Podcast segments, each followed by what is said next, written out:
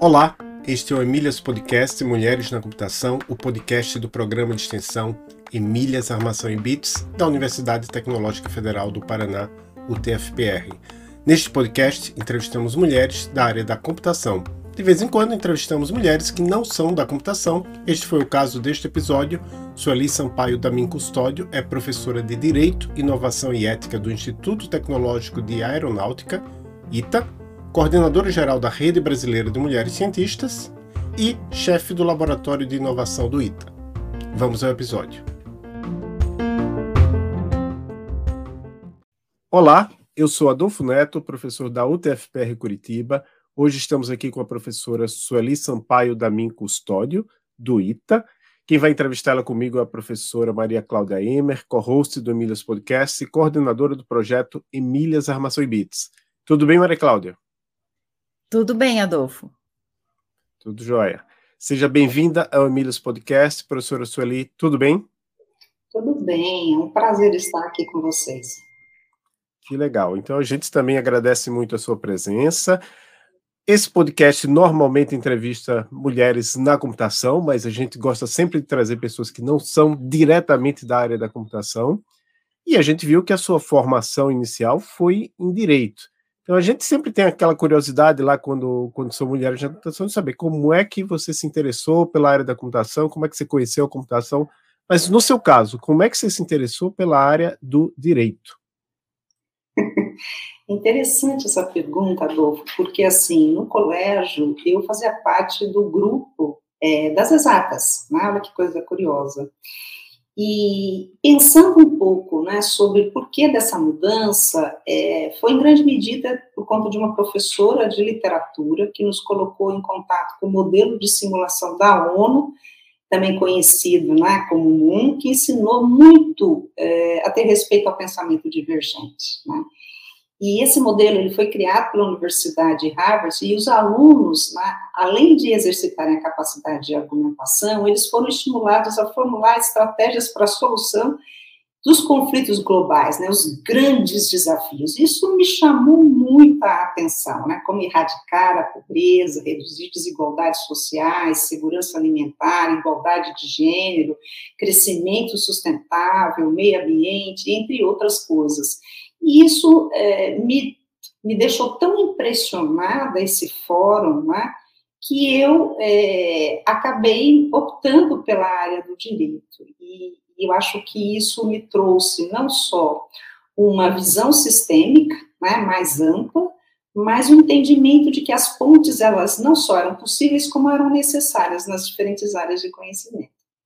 Bom, a gente pergunta, né, como você se interessou pelo direito, mas aí a gente precisa saber também como foi a sua formação.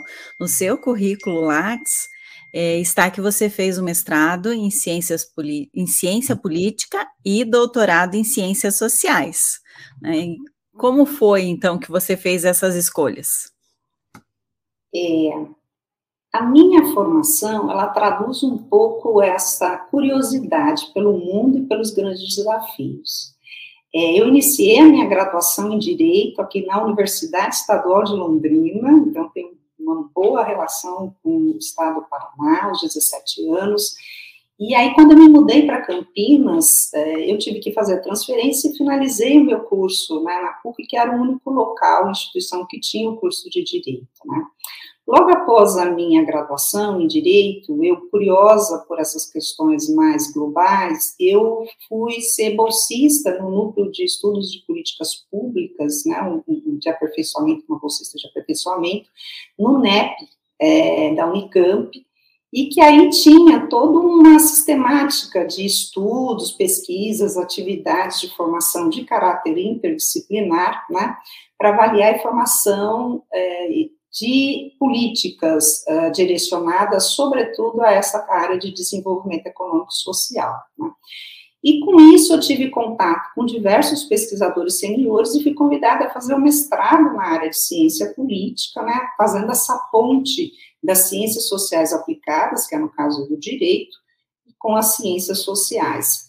Fiz o mestrado ali na Unicamp, o doutorado eu percebi a importância de trazer aqui outros aspectos, e aí eu fiz toda uma formação na área de cultura e política, portanto, doutorado em ciências sociais, e depois, é, durante esse período, eu já prestei o concurso público, de novo volto ao Paraná, me tornei professora é, de Direito da Universidade Estadual de Maringá, e junto disso já comecei a desenvolver toda uma expectativa né, de pensar num planejamento estratégico a partir de atividades extensionistas, levando o entendimento de uma educação para a cidadania. É, no meu doutorado, eu pensei né, as formas possíveis de se imaginar uh, na colaboração dessa interface, essas conexões entre áreas, tratando sobretudo do sistema de administração da justiça no Brasil. E, uh, como eu pensava muito na necessidade de princípios e fundamentos, a minha pesquisa do pós-doutorado foi na área de filosofia política onde eu comecei a ter um contato maior com o grupo de filosofia da natureza né, e metafísica e política. Então, assim, percebam né, que hoje eu estou também é, liderando um grupo de pesquisa na área do direito aeronáutico, política e direito espacial, então, é, a minha trajetória é um pouco diferente, né, dentro dessa perspectiva mais de especializações. Né? Eu sempre busquei essa formação mais é, interdisciplinar. É bem interessante. A gente teve uma entrevistada aqui uns tempos atrás, a Aline, Aline Macoin, que ela fez direito e computação ao mesmo tempo, né? Um curso da área de computação nosso, né? E fez direito no, numa outra faculdade. E agora ela está fazendo doutorado em direito, né? Também juntando assim a, as diferentes áreas. E você organizou o primeiro Congresso Internacional de Mulheres em STEAM, o CIMESTEAM, onde STEAM, eu estou usando a pronúncia em inglês, né, que STEAM eu acho que é vapor, em inglês, mas é também a sigla para designar as áreas de ciência, tecnologia, engenharia, artes e matemática. Este evento aconteceu em outubro de 2022 no Parque Tecnológico de São José dos Campos. Como é que surgiu a ideia desse evento? Ele veio de um evento anterior? Como é que foi isso? Bom, desde 2015, né, eu tenho trabalhado fortemente nessa área de educação, é, nas áreas de STEAM, né, ciência, tecnologia, engenharia, artes e matemática. E no ITA a gente tem já um projeto que é o STEM 2D, né, é, que tem por objetivo incentivar e estimular as jovens né, e mulheres a permanecerem nessas áreas, desde 2016 com a parceria com a Johnson, né, e aí a gente tinha diversas, e continuamos tendo aqui também, diversas atividades, dentre elas, desde mentorias, né, cursos de programação, é, a questão das oficinas, os workshops vinculados às professoras da rede de educação pública, né, até uh, a que a gente percebeu uma necessidade de que, bom, o que, que nós estávamos fazendo? Ah, tinha uma grande repercussão local, regional, mas a gente queria conhecer um pouco mais né, se isso era uma realidade brasileira e qual era o nível né, de, é, de abrangência e de impacto dessas iniciativas, desses projetos, desses programas voltados para esta uh, área né, de incentivo e estímulo de mulheres, uh, nessa, sobretudo nessas áreas de ciências exatas. E em 2020, então, nós criamos o primeiro congresso, né, na verdade foi simpósio, é, o primeiro simpósio nacional de mulheres em STEM. A gente não tinha aqui ainda as artes. E foi uma coisa muito legal, porque a gente recebeu 350 participantes, a gente encheu o ITA, né? Historicamente, o ITA nunca tinha recebido tantas mulheres reunidas é, discutindo e debatendo ciências né, e tecnologia e com 21 estados, mais Distrito Federal sendo representados. E na nossa plenária, houve aqui uh, uma solicitação de que nós continuássemos aqui, não só essa articulação em rede, mas de redes, e que, portanto, deveria se manter esse evento é, com algumas características, né, aprimorando o primeiro, e foi aí que surgiu, então, a, entre a articulação de redes, o primeiro semestre. Então, o primeiro movimento foi internacionalizar a, a, a reunião para entender essas iniciativas elas não eram só locais, regionais e nacionais, mas que nós poderíamos aprender é, muito né, com essas trocas importantes com outras instituições internacionais. Tinha também uma outra solicitação de que nós tivéssemos aqui uma ponte com a indústria, mostrando a importância dos problemas reais na formação dos nossos estudantes, e, portanto, entendendo que perfil egresso é, a gente está aqui definindo uh, como responsabilidade das universidades e instituições de ensino para os desafios do século XXI, e foi dessa maneira que a gente começou, então. Né? Então, a gente teve ali é, a apresentação é, de de imersões em ciência e tecnologia, com a apresentação de trabalhos de estudantes é, do Instituto e do Colégio Embraer, né, o Instituto Alfa Lume, foi uma, os alunos aqui, os estudantes, foram muito é, interessados né, nessa, nessa proposta. Tivemos diversas alunas, nós recebemos 80 alunas do Colégio Embraer apresentando, né, e, e, um dos depoimentos mais interessantes que tivemos foi que elas falaram assim: nós estreamos muito bem num congresso internacional, falando, portanto, né, a gente teve uma, uma atenção muito especial nessa área de robótica, dessa parte das tecnologias de informação e comunicação, e foi dessa maneira que esse evento, então, Adolfo, surgiu, né, surgiu a partir de diversos fatores, mas dentre eles na mobilização e o interesse na continuidade desse debate, né, e no encontro de diversas pesquisadoras que estivessem aqui compartilhando essas experiências, né, e, e, mostrando a importância e relevância de se termos aqui políticas públicas direcionadas à área de ciência e tecnologia. Muito bem. É, eu lembro do, do, primeiro, né, que, que estive presente, e que foi bem na época em que, vamos dizer assim, houve fechamento também por causa da pandemia, né? Lembro que quando voltei de, do ITA, é, já não teríamos mais aulas aqui em, na UTFPR, né? Porque houve fechamento devido, devido à pandemia. E já era uma preocupação também durante o evento, né, uma preocupação de vocês lá, lá em, em São Paulo, é, porque já se falava bastante, já tínhamos casos, né? Mas assim, quando voltei, foi um evento que, que me trouxe ainda mais certeza de que é importante que a gente continue né, nessa missão aí com as meninas, porque eram vários grupos de muitos é, lugares do país e, e também tinham aqueles grupos que tiveram maior dificuldade para chegar lá em São Paulo, né? É, eu lembro de um depoimento de que tiveram que pegar canoa também para conseguir fazer uma travessia de um rio, né? E até que, que demorou lá alguns dias para chegarem em São Paulo, e que por isso vocês também não podiam cancelar o evento em cima da hora, né? Então achei muito, muito legal, foi muito interessante. E acho que você toca num ponto, Maria, é, Cláudia, que é muito bacana, que são os depoimentos das diversas é, participantes, né? Dentre elas, essa que você cita, que veio do norte do país, é, e que, assim, havia uma dúvida muito grande se nós iríamos continuar, né, ou suspender as atividades, mas como você bem expôs, muitas já estavam em curso, ou seja, já estavam vindo é, para São José dos Campos.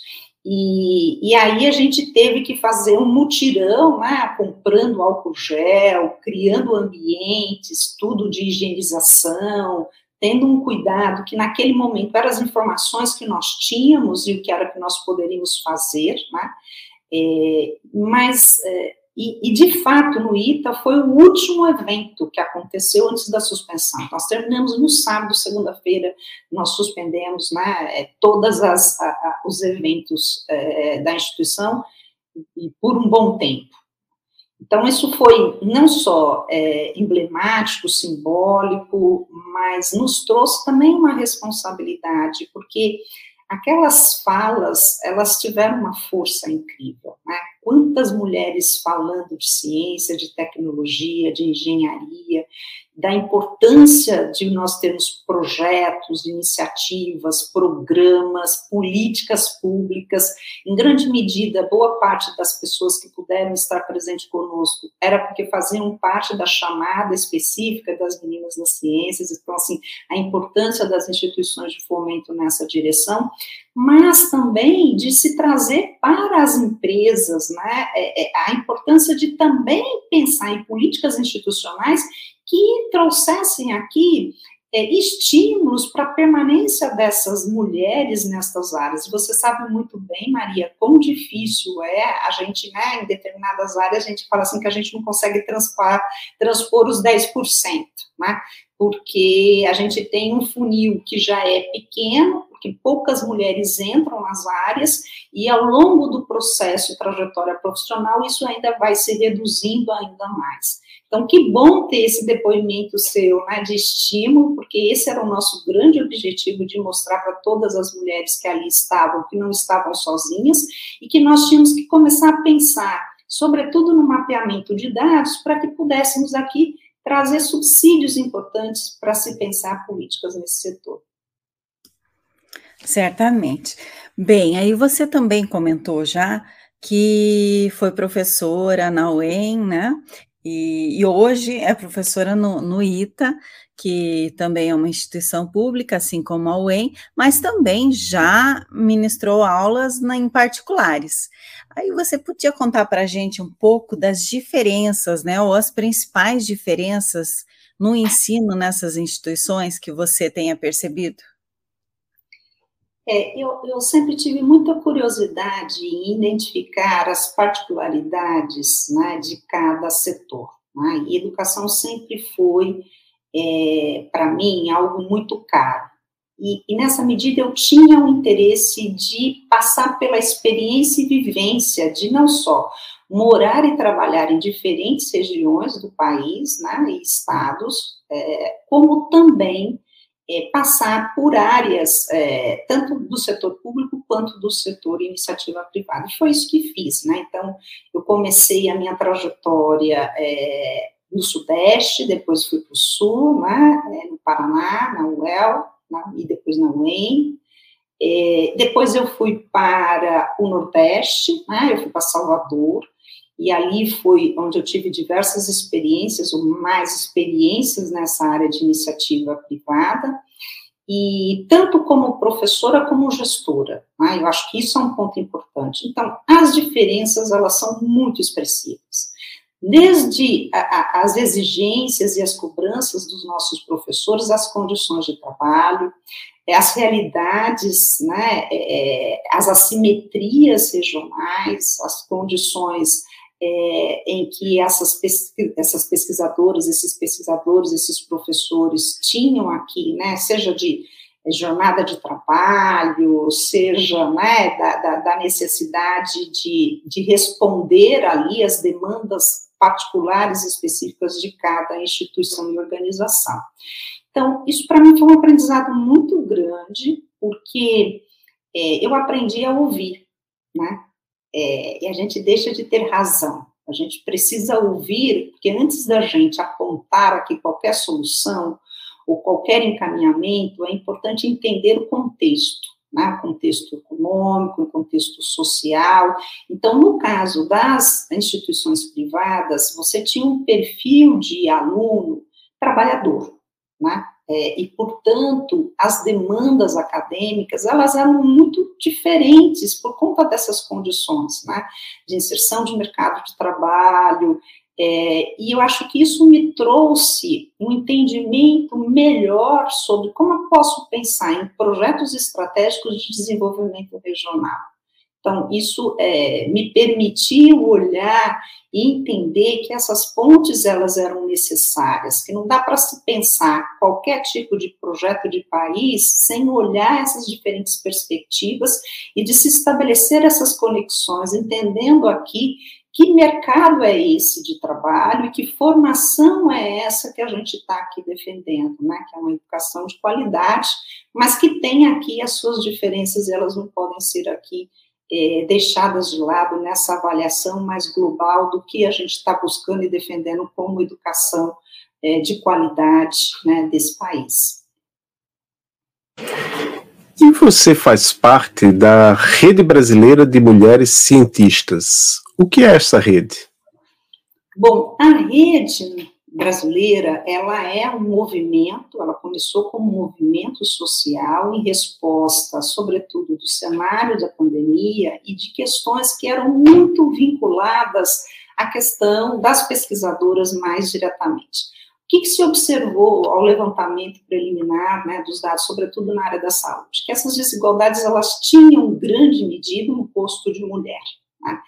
E muito preocupadas é, com essa questão e com essas condições de trabalho, e, sobretudo, com a sobrecarga de trabalho, no caso das mulheres, sejam elas pesquisadoras, cientistas, porque com a pandemia você tinha também a questão de entender como é que as mães pesquisadoras iriam aqui receber essa sobrecarga de trabalho, porque a gente sabe muito bem que alguns aspectos culturais do nosso país, no mais das vezes, né, estou falando todas as vezes, mas no mais das vezes, a mulher acaba assumindo todo o compromisso nessa educação, né, de acompanhar esse, esse estudante, essa estudante, no ensino à distância. Isso aconteceu e aconteceu fortemente e, e teve um impacto na produção acadêmica das nossas pesquisadoras. E com base nisso, nós tivemos uma carta endereçada à sociedade brasileira, onde se buscava aqui trazer uma reflexão forte sobre essa questão, não só de entender a importância da ciência e seus métodos, mas também de entender a condição real das mulheres pesquisadoras, das mulheres cientistas. Essa carta, ela teve é, uma adesão muito expressiva, maior do que as pioneiras que a gente chama aqui, né, as fundadoras, e isso trouxe para a gente já uma série de outros uh, desafios, como, por exemplo, a emissão de notas técnicas, trazendo aqui informações de qualidade sobre a situação do país nesta área da saúde.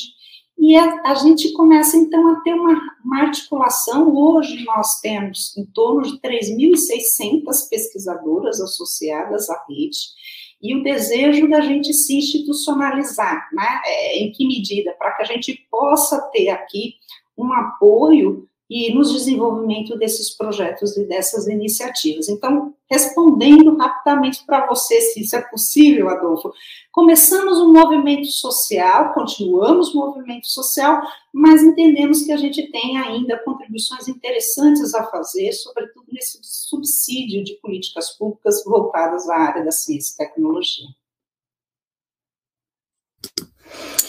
Ok.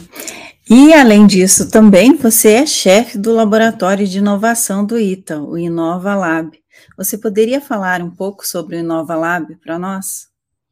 Sim, é, bom, o Inova Lab, ele é um laboratório né, é, muito voltado para a formação das pessoas, né, então é um laboratório aberto, criativo, e que tem aqui trilhas né, é, que apresentam, né, que são apresentadas aos estudantes, trilhas voltadas à área de educação e de empreendedorismo. Nós temos diversos projetos associados, eu vou falar de pelo menos dois para vocês terem uma ideia do que isso significa.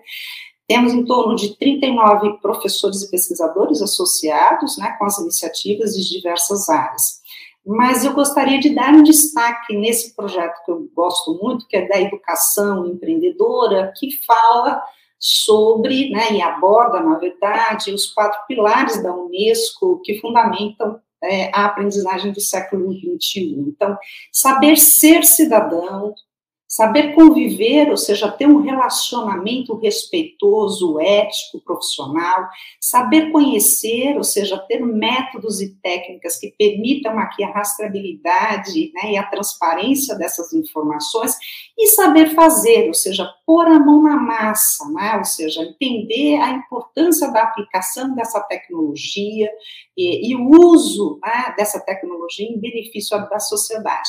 E aí, essa, esse projeto né, que a gente tem ali, é um dos projetos que a gente tem no laboratório, utiliza diversas metodologias, ou seja, aprendizagem ativa, não só dessa educação empreendedora, mas, sobretudo, das aprendizagens pautada né, em, em projetos e problemas, e o nosso desejo é não só apresentar o ecossistema de eh, empreendedorismo, ensino e, e, mostrar aos estudantes, né, eh, como eles são atores do próprio processo de formação.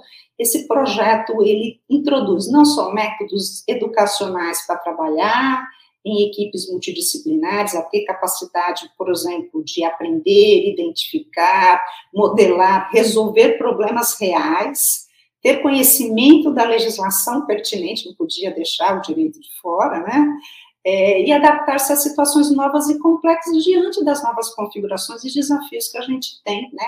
É, mas, sobretudo, de levar em conta as comunidades que estão envolvidas naqueles problemas reais, né? Só para vocês terem uma ideia, este ano nós tivemos um projeto com uma parceria com a Embrapa de saneamento rural com a instalação da fossa séptica biodigestora dentro de um projeto de estratégia de desenvolvimento local, né?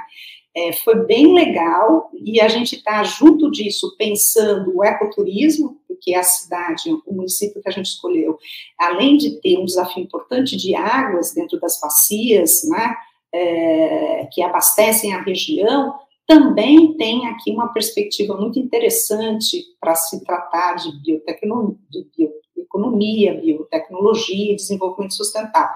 Então, o laboratório, conforme eu expus, tem macro tendências ali sendo estimuladas, uma delas é a Agenda 2030, com os Objetivos de Desenvolvimento Sustentável, né?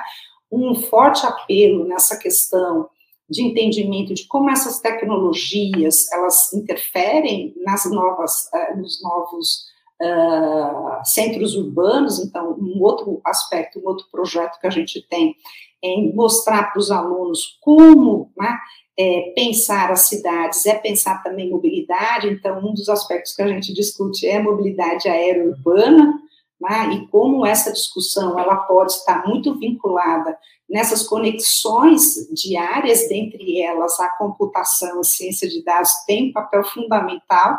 Então a gente pega de novo, né, voltando, ainda não abandonei os grandes desafios globais e trago isso agora na formação a partir dos desafios que a gente é, negocia e, e, e, e, converge aqui com as empresas né, e as indústrias que estão diretamente trabalhando conosco, e os alunos têm aqui a oportunidade de fazer as imersões, né, que eu falo que elas são fundamentais.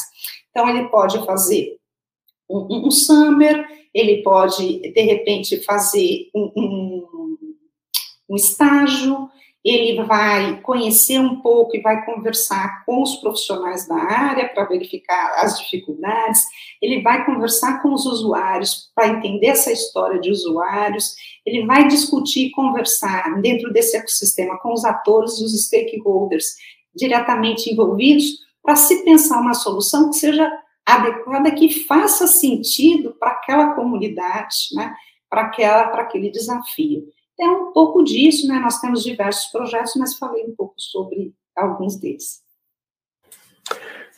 Bastante interessante. Agora a gente vai entrar numa outra parte da, da nossa entrevista e tem que explicar o contexto, né? Porque na, na computação a gente tem uma quantidade relativamente pequena de mulheres em, nos, nos, vários níveis, desde o nível técnico, nível de, de graduação, mestrado, e algumas várias delas relatam dificuldades, né?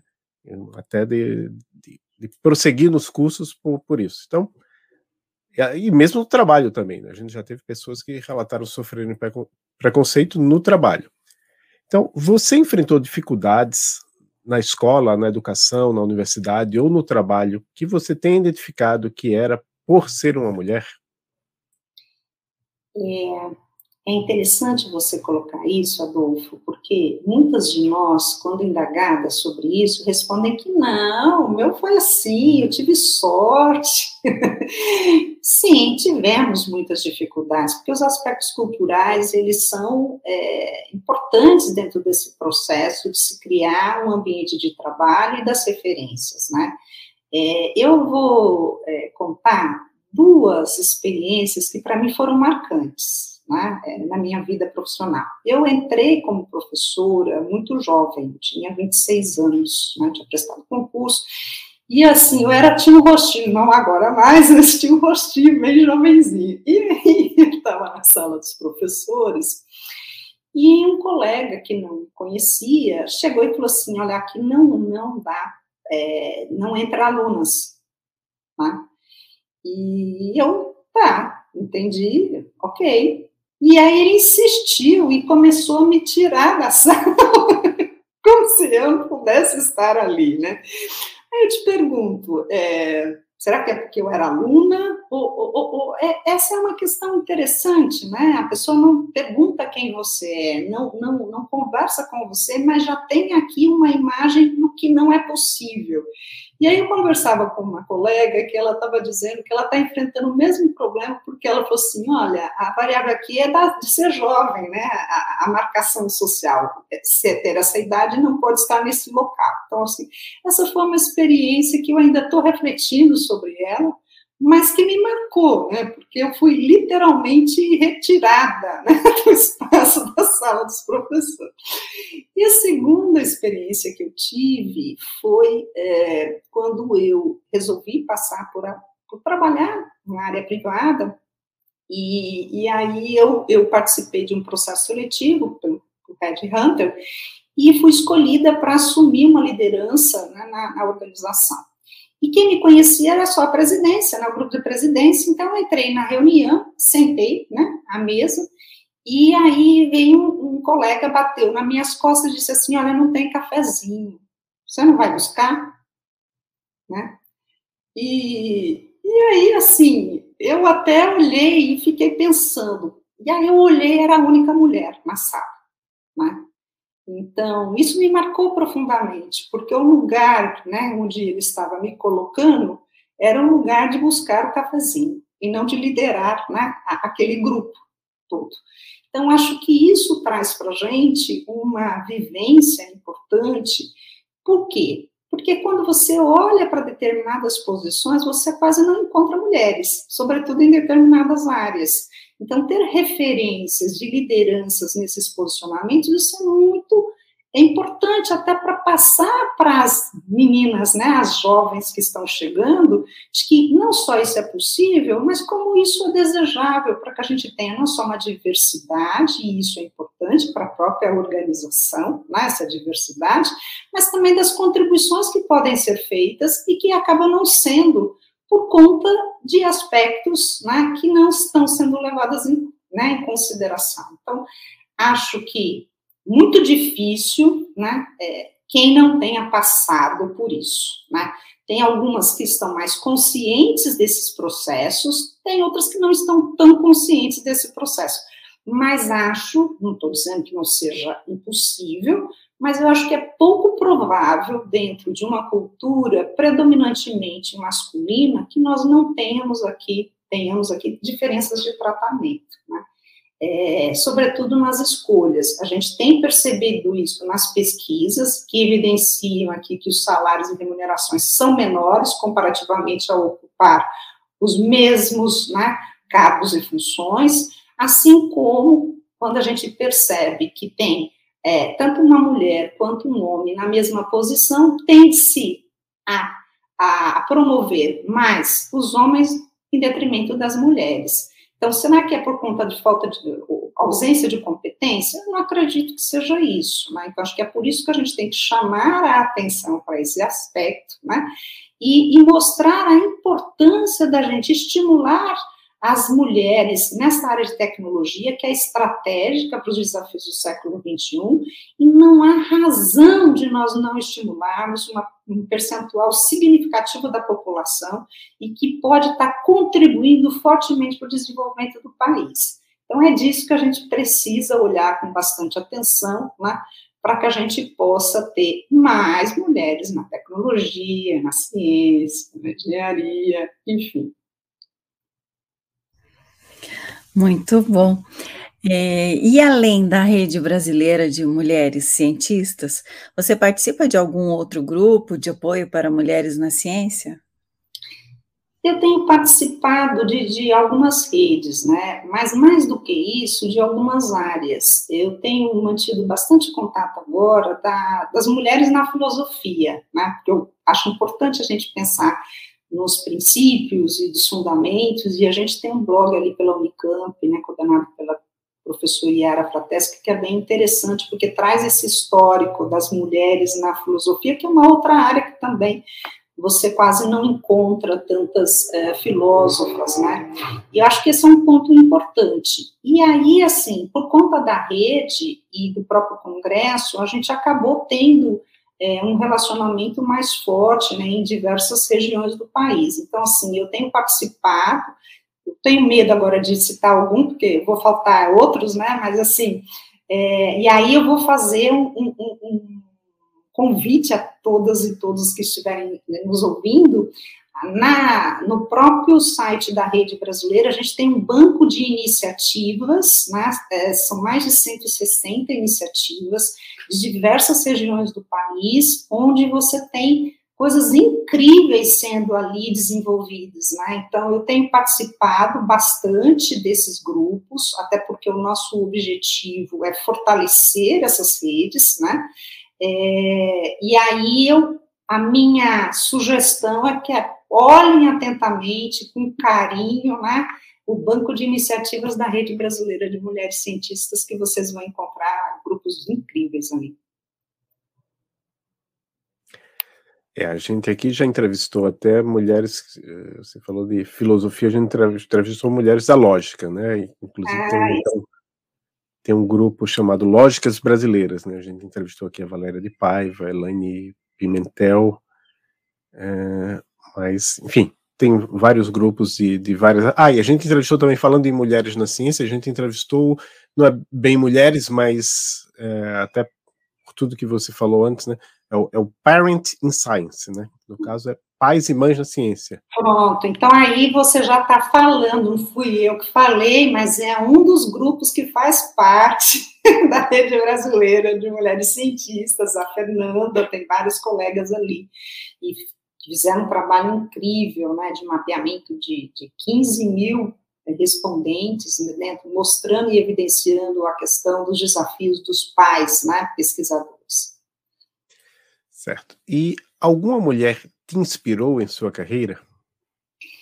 Nossa, é, uma só seria injusto, né? Porque eu sempre falo que as pessoas tocam e são tocadas, né? É, mas eu não poderia deixar de falar. A primeira que me tocou e que me chamou para essa área de educação foi minha mãe, Dona Judite, né? Porque ela é, alfabetizava e uma das coisas que ela tinha cuidado quando chegava né, na cidade era fazer o levantamento de mulheres analfabetas. Então, ela alfabetizava em minha casa no domingo, eu só ia para a missa, né? E aí ela levava essas mulheres para minha casa para alfabetizar, porque ela entendia que o letramento era uma condição necessária para a cultura de cidadania. O que eu acho que, de novo, continua sendo né, necessário não só o letramento, mas também o letramento digital, né, que acho que esse é um grande desafio que a gente tem. Então, essa foi a primeira pessoa, né, tivemos, eu tive diversas é, é, mulheres, né, professoras, pesquisadoras, é, que estiveram aqui me acompanhando na minha trajetória e me incentivando a, a, a desejar né, e definir a minha própria história. Eu acho que esse é um ponto importante, né, de, de você não colher é, os sonhos e os projetos de uma, de uma jovem, né, e eu acho que é, eu tive diversas professoras que me, me ajudaram nesse, nesse caminho. Então, começou com minha mãe, né, terminou não terminou, porque acho que a gente tem uma dinâmica aqui, eu acho que o fato de estarmos aqui conversando já, já traz para a gente referências importantes, né? Sim, com certeza. E o que você diria para meninas ou mulheres que estejam pensando em seguir carreira na ciência? Não desista, nunca. Né? O desafio ele é grande. Você pode ser o que você quiser ser. Né? Eu acho que esse é um primeiro ponto. O segundo ponto, claro que a gente sabe que as condições de vida interferem sobremaneira no acesso, né? é, a, as possibilidades e oportunidades. Então, busque né, essas redes. E eu acho que eventos como esse nos ajudam a trazer aqui informações para que essas pessoas possam buscar né, é, oportunidades. Eu vou dar um exemplo do que aconteceu na rede, né, é, por conta do, do primeiro semestre. As meninas que vieram do Pará, três dias de viagem para chegar a São José dos Campos e participar do nosso evento, e elas conversando aqui com as nossas alunas e pesquisadoras, vocês é, não imaginam, olha o desdobramento. Então, elas têm todo sábado pela manhã uma mentoria em inglês na área né, da, da engenharia, é, por quê? Porque elas querem participar né, de oportunidades de imersão internacional e elas estavam com essa dificuldade. Então, assim, é, olha só o que um evento, de repente, pode propiciar, né? Eu acho que esses contatos, eles são fundamentais para que a gente possa, é, pelo menos, reduzir essas desigualdades, né? E permitir que essas pessoas possam ter referências, né, é, sobretudo os grupos mais vulnerabilizados. Certo. Agora a gente está chegando num momento do nosso podcast que a gente pede para a entrevistada dar alguma indicação. É, pode ser um livro, pode ser um filme, pode ser uma série, um podcast, um quadrinho, que seja da, da sua área relacionada à ciência ou não, você escolhe, você é totalmente livre para escolher alguma coisa que você tenha assistido, ou escutado, ou visto. Pode ser música né, também, né? É, recentemente, só para ter uma indicação mais cultural e ou técnica para os nossas e nossos ouvintes.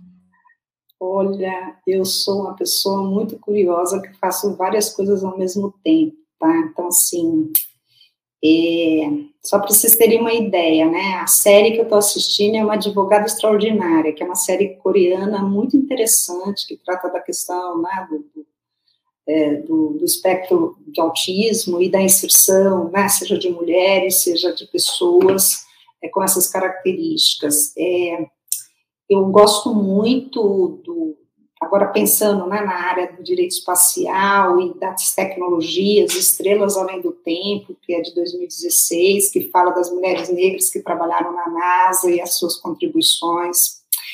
Eu gosto muito, é, aí eu vou falar das minhas horas de lazer, da Agatha Christie, né, Assassinato Expresso do Oriente, desde O Nome da Rosa, de Humberto Eco, nossa, tanta coisa legal.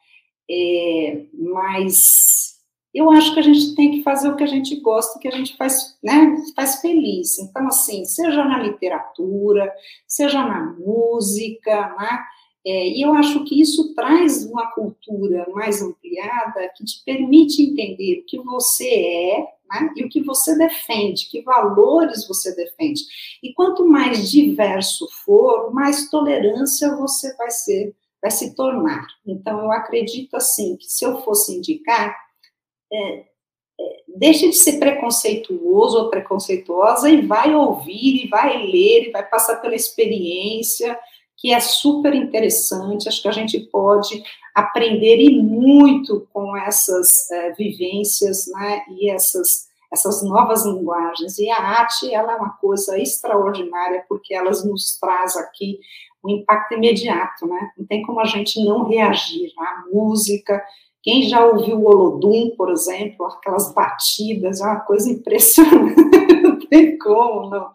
É, até entender, por exemplo, as diferentes é, é, referências é, culturais e como elas são importantes para a gente entender né, o que a gente quer defender, né, é, seja em relação a esse aspecto da diversidade, da inclusão, de uma cultura política e cidadã que seja para todos e todas e não para simplesmente alguns grupos. Certo. Então, eu vou deixar aqui na descrição do episódio o link para o seu LinkedIn, currículo Lattes, lá para o Inova Lab. Você tem mais algum site, alguma outra coisa que queira deixar para quem quiser entrar em contato? É, pessoalmente, eu acho que meu e-mail, né, do, do ITA, pode ser também, ou pelo LinkedIn também, e eu acho que, do ponto de vista profissional, acho que são essas referências, sim. Bem, então chegamos ao fim desse episódio.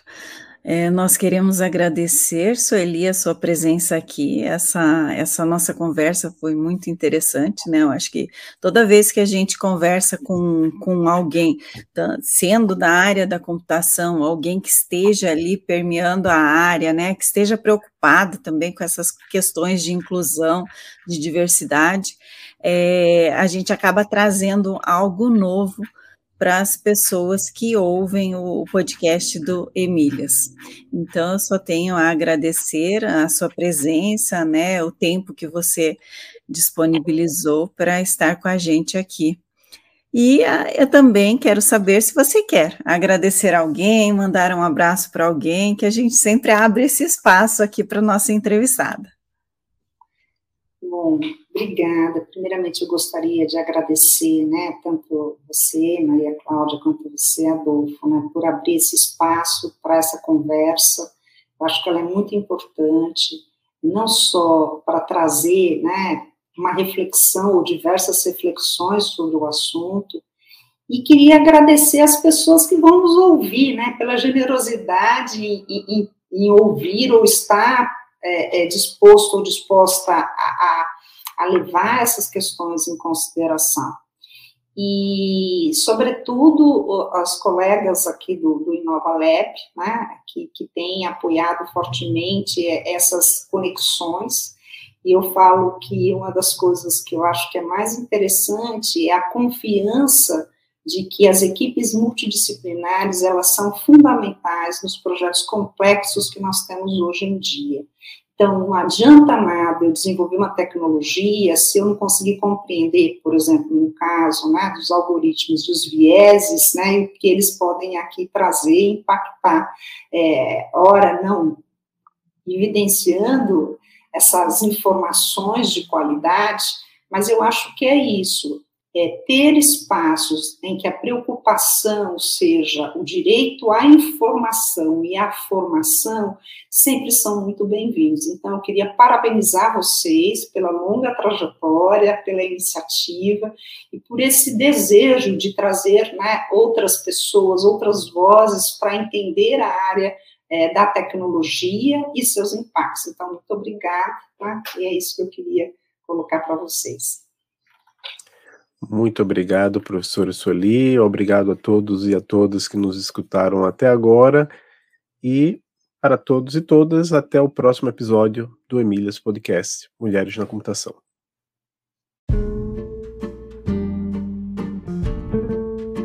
Obrigada por ouvir mais um episódio do Emílias Podcast, o podcast de mulheres na computação.